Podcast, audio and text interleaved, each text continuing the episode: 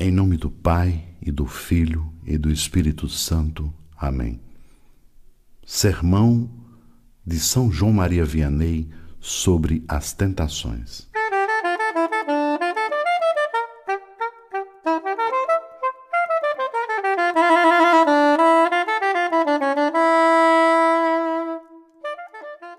As tentações são necessárias para que possamos perceber que não somos nada por nós mesmos. Santo Agostinho nos diz que deveríamos agradecer a Deus tanto pelos pecados, dos quais Ele nos preservou, como pelos pecados que Ele, por caridade, nos perdoou. Caso venhamos a cair nas ciladas do demônio, nós pensamos que somos capazes de nos levantarmos novamente confiando muito mais nas nossas promessas e resoluções do que na força de Deus. Isto é uma verdade. Quando nós não temos nada do que nos envergonhar, quando todas as coisas estão correndo bem e de acordo com os nossos desejos, nós ousamos pensar que nada poderia nos derrubar. Nós esquecemos facilmente do nosso próprio nada e de nossa fraqueza interior.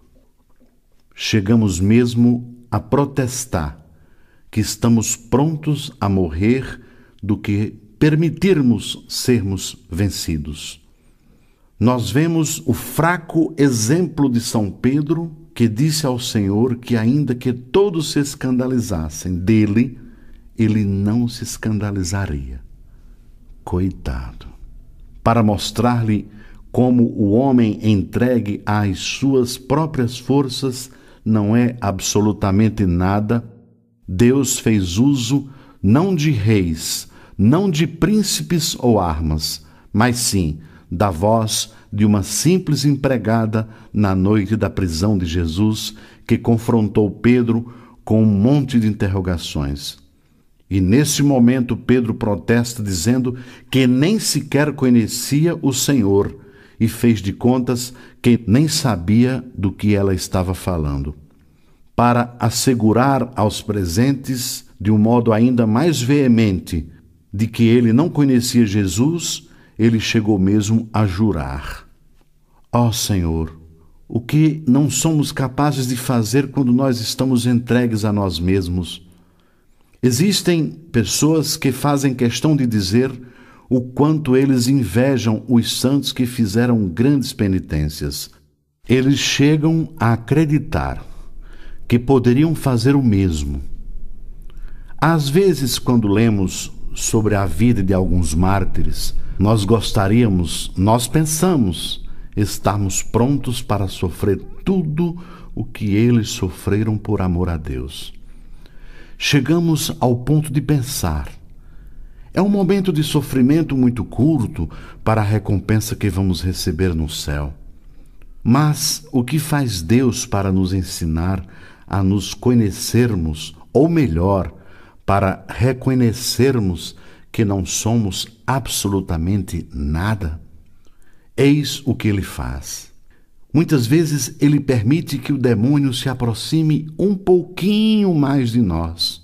E nesse momento, veja o que acontece com os cristãos que há apenas uns minutos atrás invejavam aquele eremita, aquele monge que vive retirado lá no deserto, alimentando-se somente de ervas e raízes e que fez a firme resolução de submeter o seu corpo a duras penitências. Coitado. Uma leve dor de cabeça, a simples espetada de um espinho, o faz se condoer todo por si próprio, não importando o quão grande e forte ele possa aparentar. Ele se aborrece, reclama da dor e, há poucos momentos atrás, estava disposto a fazer todas as penitências dos monges do deserto. E agora, o menor contratempo o faz cair no desespero. Agora vejamos esse outro cristão que parece querer entregar toda a sua vida a Deus, que possui um ardor que tormento algum poderia apagar. Um pequeno escândalo e até mesmo uma fria receptividade ou pequena injustiça cometida contra ele, uma gentileza retribuída com ingratidão, imediatamente desperta nele todos os sentimentos de ódio, de vingança e descontentamento, a ponto de frequentemente ele desejar nunca mais ver o seu próximo ou pelo menos tratá-lo de um modo frio, de forma a demonstrar o quanto aquela pessoa o ofendeu. E quantas vezes isso se torna o seu primeiro pensamento ao acordar, assim como o pensamento que sempre o impede de dormir em paz? Meus caros amigos, nós somos umas coisas pobres e por isso deveríamos contar muito pouco com as nossas próprias resoluções. Cuidado se você não sofre tentações. Repito, cuidado se você não sofre tentações. A quem o demônio mais persegue? Talvez você ache que as pessoas que são mais tentadas são indubitavelmente os beberrões, os provocadores de escândalos, as pessoas imodestas e sem vergonha que deitam e rolam na sujeira e na miséria do pecado mortal, que se enveredam por toda espécie de maus caminhos. Não, meu caro irmão, não, minha cara irmã, não são essas pessoas. Ao contrário, o demônio os deixa de lado, ou seja, ele se apoia nelas enquanto elas vivem porque do contrário ele não teria tanto tempo para fazer o mal.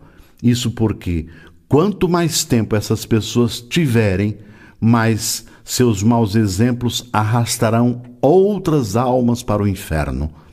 De fato, se o demônio tivesse perseguido aquele velho companheiro imoral, obsceno e sem vergonha, ele teria encurtado a duração de sua vida em 15 ou 20 anos de forma que ele não teria destruído a virgindade daquela garota ali, seduzindo-a para a inominável mira de suas indecências.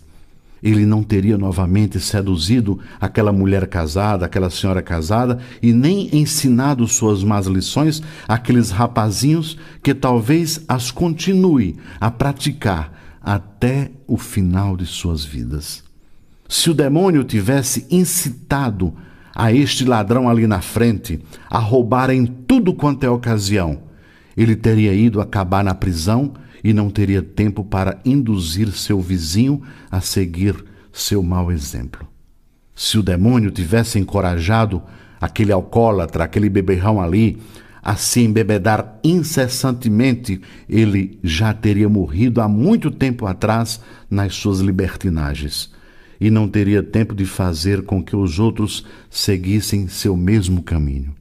Se o demônio tivesse tirado a vida deste músico ali, ou daquele organizador de bailes, ou daquele dono de cabaré, de boate, de inferninho, em algum tipo de tumulto ou assalto, ou em qualquer outra ocasião, quantas almas não seriam poupadas da danação eterna?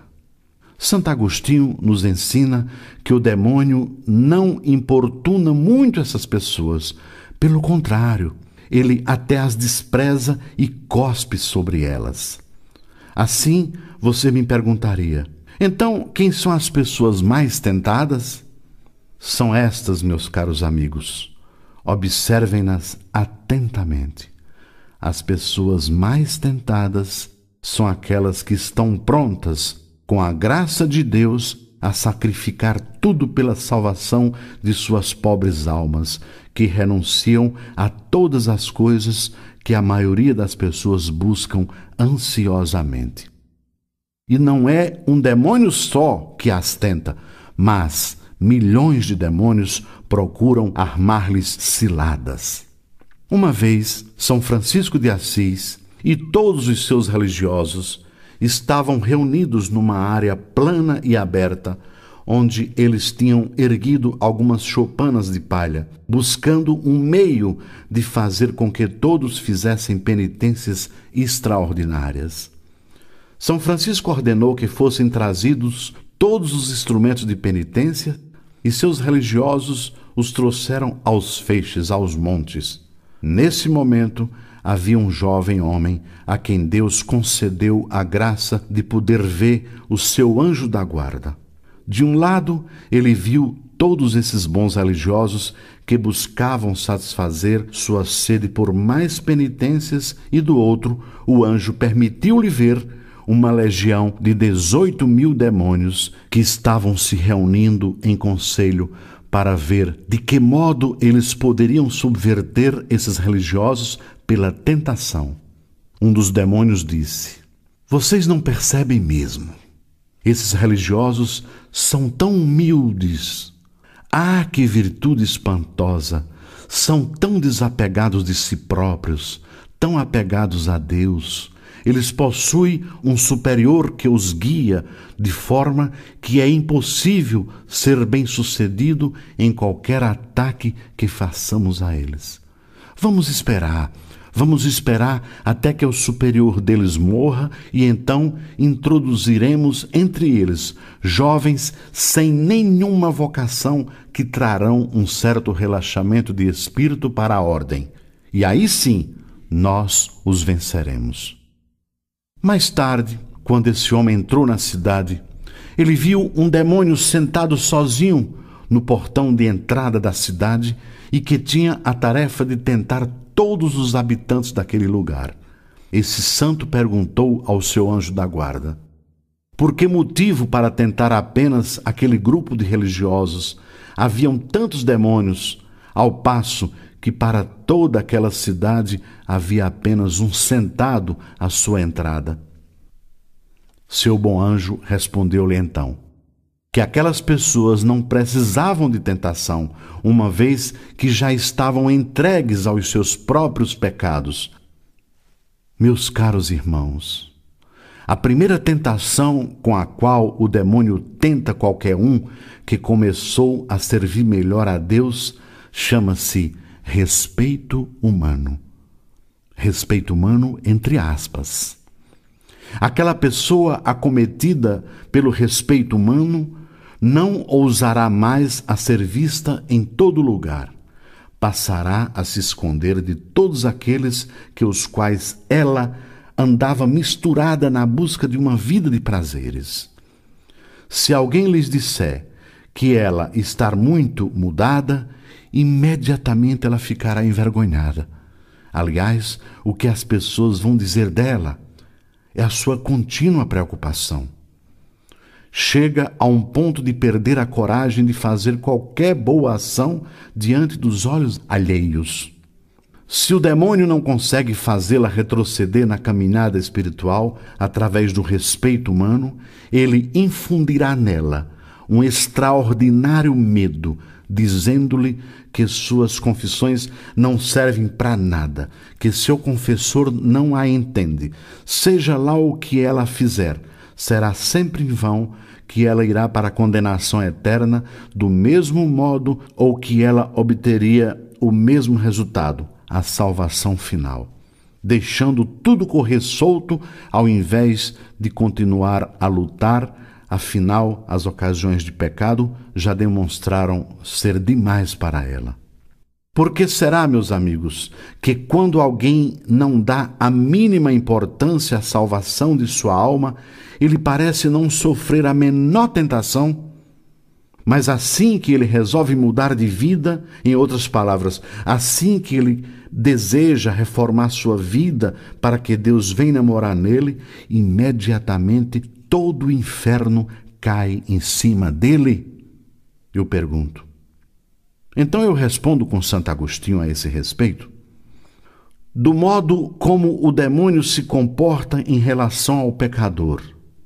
Ele atua como um carcereiro que possui muitos prisioneiros trancados em sua prisão. Mas como ele não carrega ou não possui a chave que poderia libertá-los dali, ele tranquilamente pode sair sossegado, certo de que nenhum deles tem como fugir. Este é o modo como ele age com aqueles pecadores que nem sequer consideram a possibilidade de deixar o pecado para trás. Ele nem sequer se dá ao trabalho de tentá-los. Ele vê tais pessoas como perda de tempo, não apenas porque elas não pensam em deixá-lo, mas também porque ele não deseja multiplicar suas cadeias. Por outro lado, seria inútil tentá-los.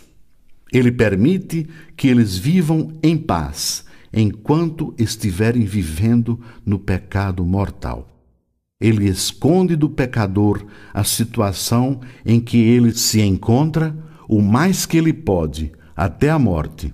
E quando acontece dele pintar um quadro da vida daquele pecador, ele o faz de uma maneira tão aterrorizante que o infeliz pecador imediatamente cai no desespero.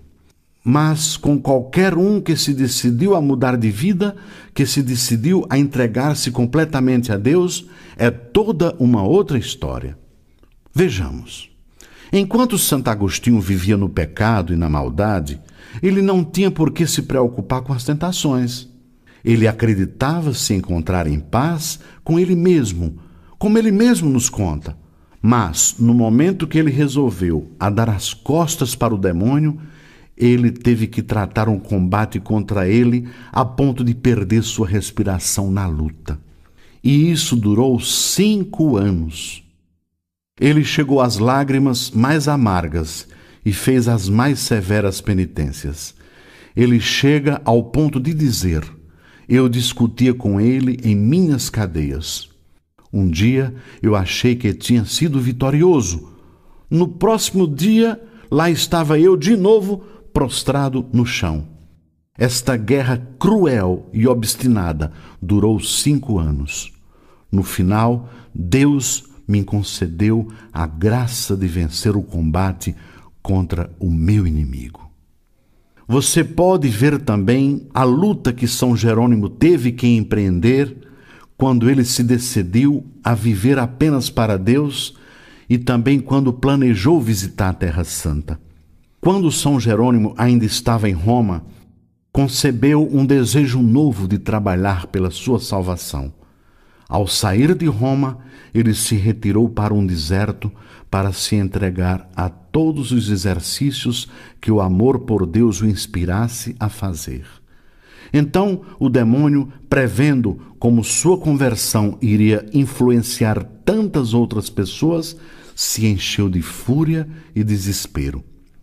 São Jerônimo não foi poupado da menor tentação eu não acredito que exista um santo que foi mais tentado do que ele. Isto foi o que ele escreveu a um dos seus amigos. Escutemos as palavras de São Jerônimo. Meu caro amigo, eu quero confidenciar-lhe sobre minhas aflições e o estado a qual o demônio procura seduzir-me. Quantas vezes, nesta vasta solidão, na qual o calor do sol se faz insuportável. Quantas vezes os prazeres de Roma parecem me assaltar. A dor e a amargura das quais minha alma se encontra repleta fazem-me derramar rios de lágrimas dia e noite sem parar. Eu procurei me esconder nos lugares mais isolados para lutar contra minhas tentações e chorar meus pecados. Meu corpo está todo desfigurado e coberto com uma veste rude em trapos. Eu não tenho outra cama a não ser o chão nu, e minha única comida é um cozido que eu faço de raízes e água, mesmo quando eu estou doente. Apesar de todos esses rigores, meu corpo ainda se recorda dos sórdidos prazeres dos quais Roma inteira está envenenada. Meu espírito ainda se encontra no meio daqueles companheiros de prazer e aventuras com os quais eu tão imensamente ofendi a Deus. Nesse deserto, ao qual eu mesmo me condenei para evitar o inferno, junto dessas rochas sombrias, onde eu não tenho outra companhia, a não ser escorpiões e os animais selvagens. Meu espírito ainda queima dentro do meu corpo morto como um fogo de impurezas. o demônio ainda assim ousa a me oferecer prazeres para que eu os prove. Eu me contemplo tão humilhado por essas tentações, e o único pensamento que me faz morrer de pavor é não saber quais austeridades às quais eu ainda devo submeter o meu corpo para uni-lo com Deus. Eis porque eu me atiro ao chão, aos pés do meu crucifixo, banhado em minhas próprias lágrimas. E quando eu não posso mais chorar, eu pego algumas pedras e bato no meu peito com elas, até que o sangue saia pela minha boca, até que Deus tenha piedade de mim. Será que existe alguém capaz de entender a miséria do meu estado, desejando tão ardentemente agradar a Deus e amar somente a Ele? Ainda assim, eu estou sempre pronto a ofendê-lo. Que dor isso representa para mim. Ajude-me, meu caro amigo, com o auxílio de suas orações, de forma que eu me torne mais forte para repelir o demônio que jurou me levar para a condenação eterna. Encerra São Jerônimo.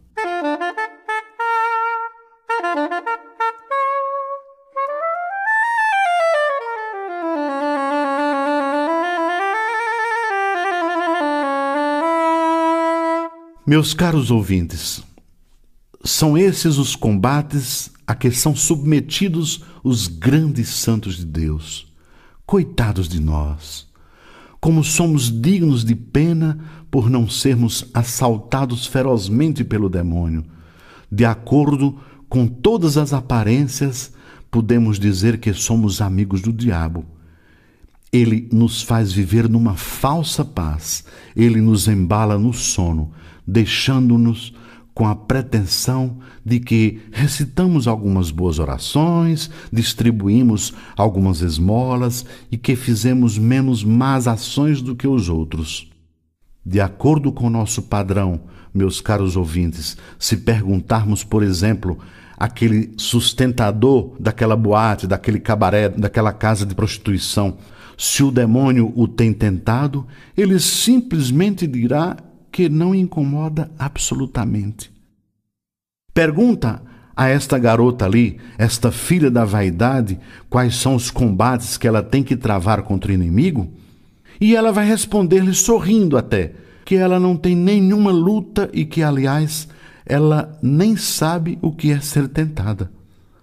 Assim vocês verão, meus caros ouvintes, que a tentação mais terrível de todas é exatamente não ser tentado. E vocês verão ainda mais. Vocês verão o estado daqueles a quem o demônio está preservando para o inferno. Eu ousaria dizer ainda que ele tem o máximo cuidado em não atormentar tais pessoas com a recordação de suas vidas no passado. Do contrário, seus olhos poderiam se abrir para seus pecados. O maior de todos os males não é ser tentado, porque há então motivos para acreditar que o demônio está apenas esperando nossas mortes para nos arrastar para o inferno. Nada poderia ser mais fácil de ser entendido. Apenas considere o cristão que está tentado, ainda que seja de um modo pequeno, salvar sua alma. Tudo em volta dele parece incliná-lo para o mal. Ele dificilmente consegue levantar os olhos sem ser tentado, apesar de todas as orações e penitências. E mesmo assim, um pecador empedernido, que passou uns vinte anos chafurdando na lama do pecado, ainda tem a coragem de dizer que não é tentado. Este está num estado muito pior, meus caros ouvintes, muito pior. Isso é o que deveria fazer você tremer de pavor.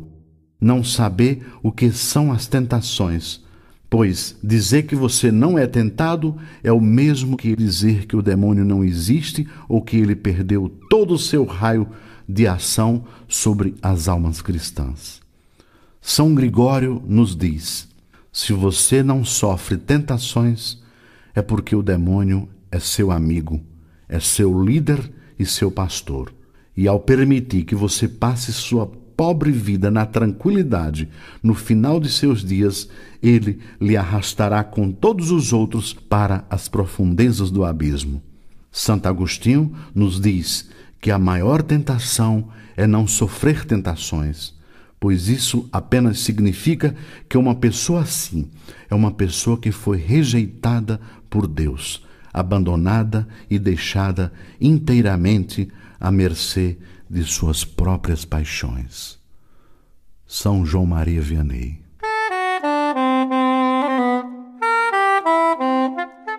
Ave Maria, cheia de graça, o Senhor é convosco.